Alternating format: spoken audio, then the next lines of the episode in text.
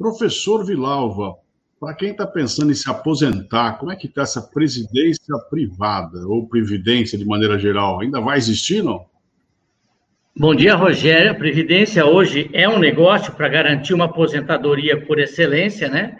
Mas é, muitas pessoas me perguntam, professor, com essa pandemia é melhor fazer a Previdência? Não, era melhor ter feito a Previdência lá atrás, né? Um cálculo muito simples hoje, uma criança que está nascendo aí, se você fizer um depósito de 300 reais mensais, ela vai passar da casa do 1 milhão e 800, 2 milhões na idade da aposentadoria, e isso vai facilitar. E a Previdência, na realidade, né, a gente sabe que cada dia que passa no Brasil está mais difícil se aposentar, então é, vem, vem, vem se elastificando as, as idades das pessoas para essa aposentadoria, tanto do homem como da mulher, como também vem diminuindo os recursos do próprio governo. A gente vê por aí na questão de se pagar a aposentadoria. Eu tenho uma média, Rogério, aqui comigo, que eu gosto de fazer isso aí, essas, essas, esses cálculos. Hoje, uma pessoa que se aposenta hoje no mercado, ele está se aposentando hoje na faixa de 2 a 2,800. Muito difícil hoje uma pessoa pegar o que a gente chama de teto da aposentadoria, permitindo assim a eficiência de uma previdência por trás para que ela dê um suporte financeiro após a aposentadoria na sua terceira idade.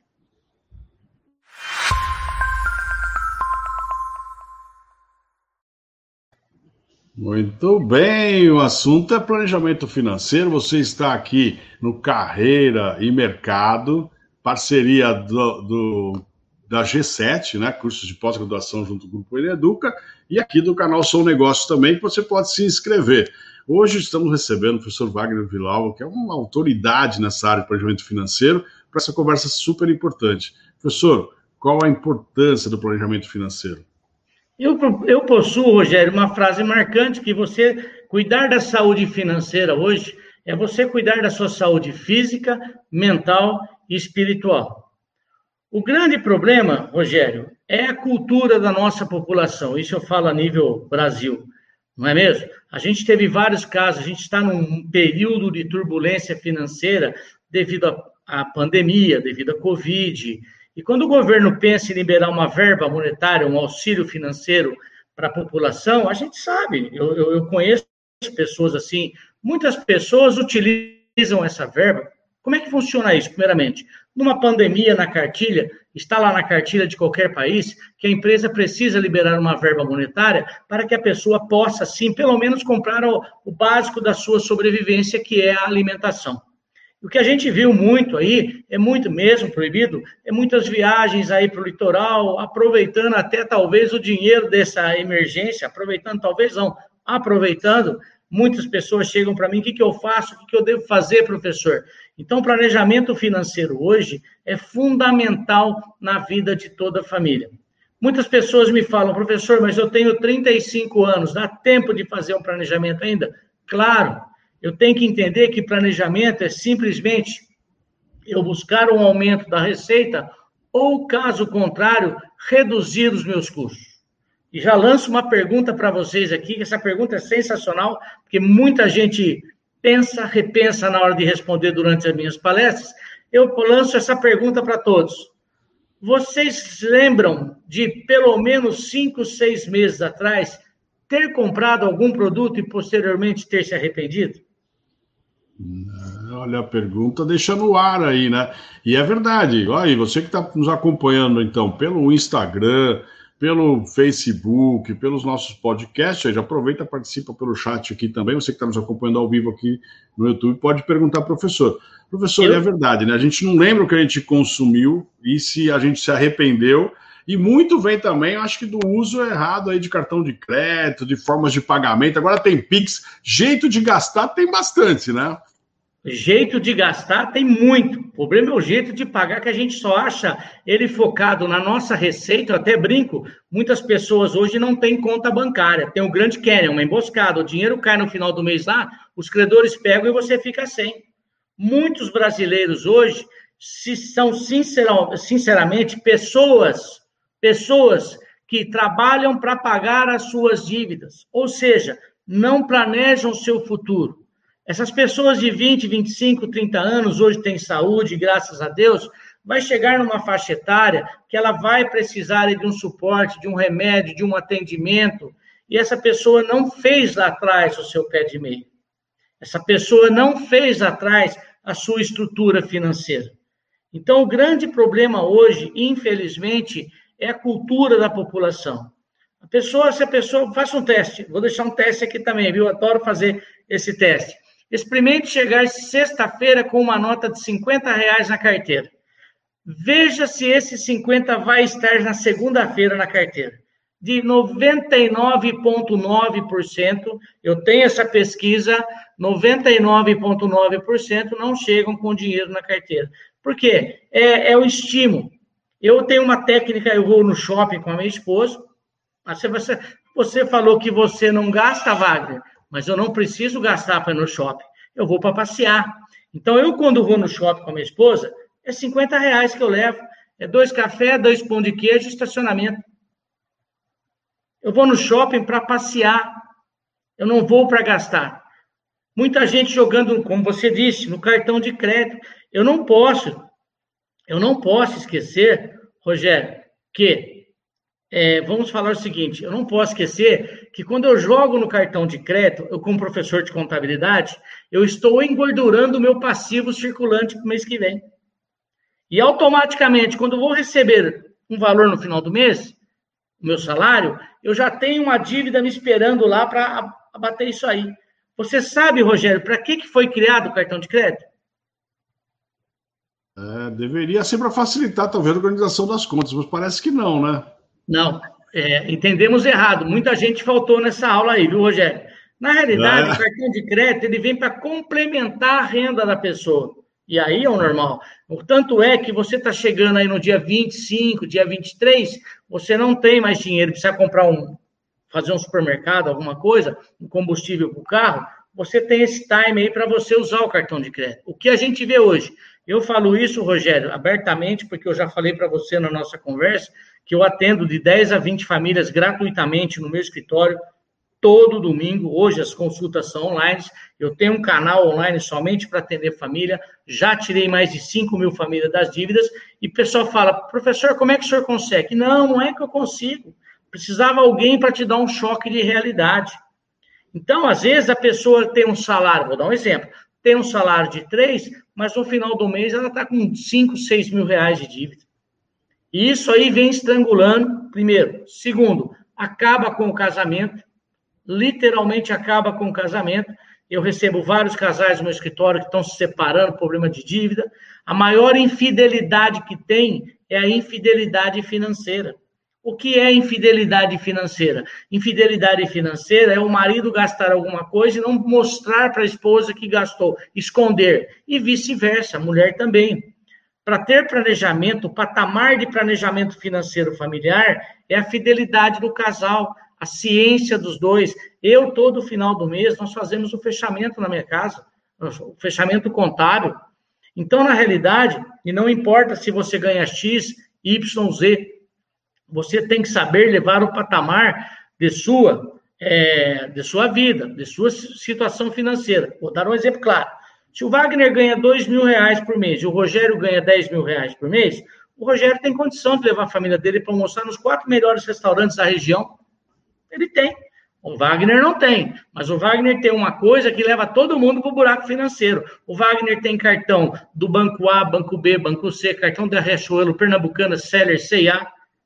Hoje as lojas começaram a faturar emprestando dinheiro. Eu achei que eu ia morrer, não ia ver isso.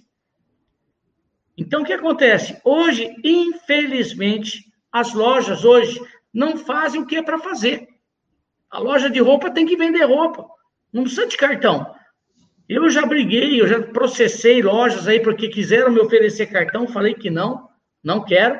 Mas imagine lá, o, o João, o João está com 2 mil negativo no banco lá, ele vai comprar uma roupa, você vai comprar e a loja dá um cartão para ele com 3 mil de crédito. Ele vai pegar. O problema, já disse, não é pegar. O problema é arcar com esse valor. Então, tem que ser muito rigoroso, pessoal. Muitas pessoas falam assim, professor, eu estou andando no shopping, eu vejo uma sandália. Muitas mulheres falam isso. E aí, dá aquela vontade de comprar, o que, que eu faço? Eu falo, vai para casa, toma um banho gelado que a vontade passa. Então, na realidade, nós precisamos pensar. Eu faço um teste sensacional, Rogério. Sensacional. Eu autorizo todos que estão nos assistindo aí agora, a depois do almoço agora, ir no shopping e comprar o que quer. À vontade, por ordem do Vilau. À vontade. Só que vai fazer o seguinte: vai chegar na casa dele agora, está na casa dele, vai pôr o cartão de crédito num copo de água e coloca o cartão, o copo de água no refrigerador, no freezer. Vai para o shopping, anota tudo que quer comprar, tudo. Volta para casa, tira o copo. Para pessoas que têm muito cartão, talvez seja necessário dois copos, né? Tira o copo do, do freezer, deixa o descongelamento natural. Eu duvido que essa pessoa vai ter vontade de voltar lá e comprar. Porque deu tempo dela, do DNA abaixar, do sangue esfriar, e ela pensar assim: meu Deus, que besteira eu ia fazer. Olha, a compra por impulso, então, né? É isso mesmo, né? É por isso que se arrepende, né? É aquela primeira, a primeira pergunta que o Vilala, Vilala falou, né? Você já fez nos últimos seis meses alguma compra que você se arrependeu? Com certeza sim, porque provavelmente foi por impulso, né? Será que precisava realmente disso? Olha que legal. Nossa, Vila, me fala uma coisa. Agora você abriu falando da Previdência, né? E do plano aí da, da de uma criança. Fala um pouco mais disso. Peraí, como é que a gente pode se organizar para o futuro? Porque não vai ter mais aposentadoria. Você falou já, missa de sétimo dia para Previdência, não é isso? Há muita gente aí, né? pessoas na faixa de 25 anos para cima, a aposentadoria deve chegar na missa de sétimo dia do velório da pessoa. Não vai já existe lá no, no, no, no, estudo no Congresso de aumentar a idade da aposentadoria. Não tem. Então, por exemplo, vamos supor, é, eu vou dar um exemplo, hein? Você tem filho, né, Rogério? Tenho, sim, tem Por falta de um, tem quatro, Vilal. Quatro. Então, vamos, é, qual é a idade do menor? Fazer um cálculo rápido para você. Oito anos, oito anos. Oito anos. Se você fizer uma previdência para esse aí, ou 200 ou 300 reais, o que, que acontece? Não vou deixar você triste, porque eu sou realista. Esse de oito anos não vai se aposentar. Ele não vai se aposentar. Já que ele não vai se aposentar, Rogério, por que, que eu não faço uma previdência para o meu filho?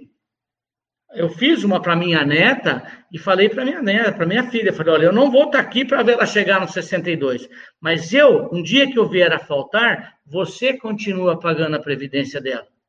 O dia que ela começar a trabalhar, ela paga a previdência dela. Isso é planejamento financeiro.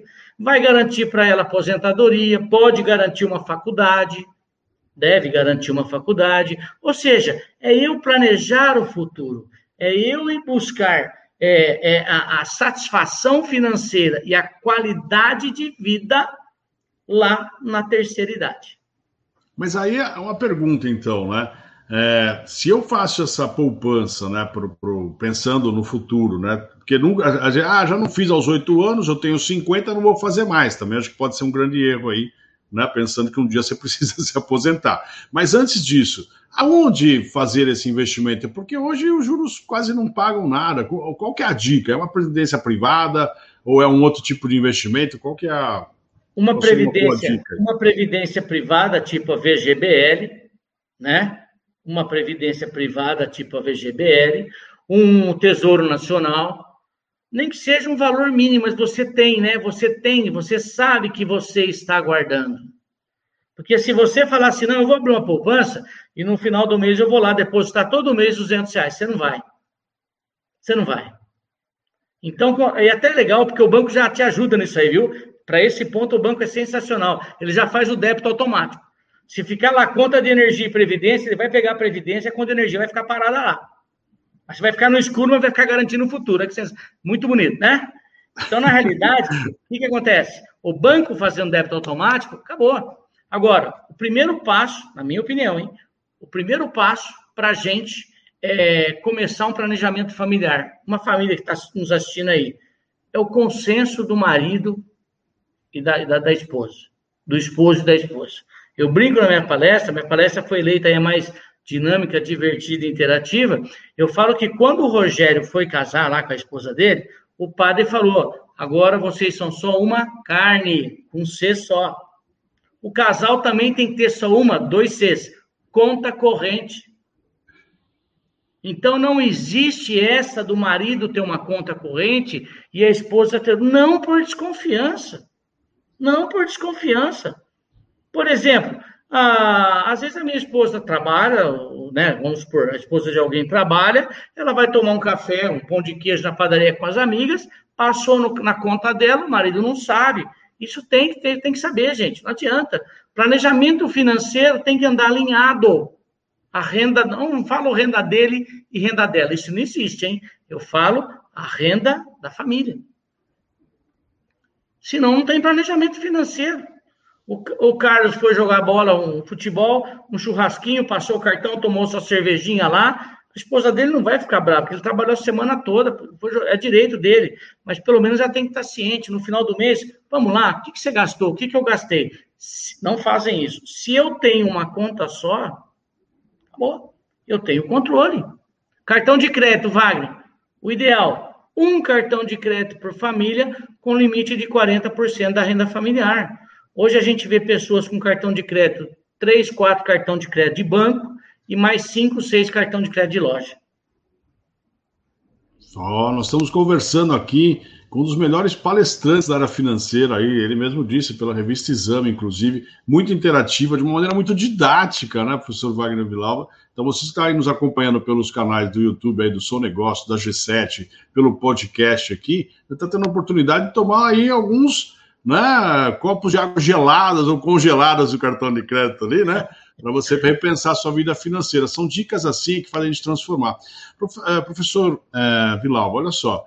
Falta educação financeira lá na base, não falta? A gente não tem condição. Eu não me sinto preparado, por exemplo, para financeiramente orientar meus filhos. Olha que coisa. Então, isso é preocupante. Isso é preocupante, né, Rogério? É, falta essa educação financeira, infelizmente. É, nós não temos um povo preparado, o povo brasileiro não pode ver um feriado prolongado que joga a, fa a família dentro do Fiat 147 e vai para a praia. Vai gastar saldo de cartão. Eu já ouvi isso, por isso que eu falo abertamente. Eu já ouvi isso de família. Ah, vou lá gastar o saldo de cartão. Isso é grave. Isso é grave.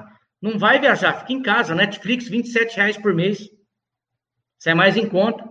Então, na realidade, o que, que a gente precisa fazer? A gente precisa primeiro conversar, mudar essa cultura. Eu, eu já peguei famílias, ô Rogério, que, que tem, peguei um casal, por exemplo, eu gosto de falar porque é um exemplo de vida para esse casal, todo mês faltava lá 800 reais na conta dele. Tipo assim, eles ganhavam 3 mil e as despesas eram 3.800.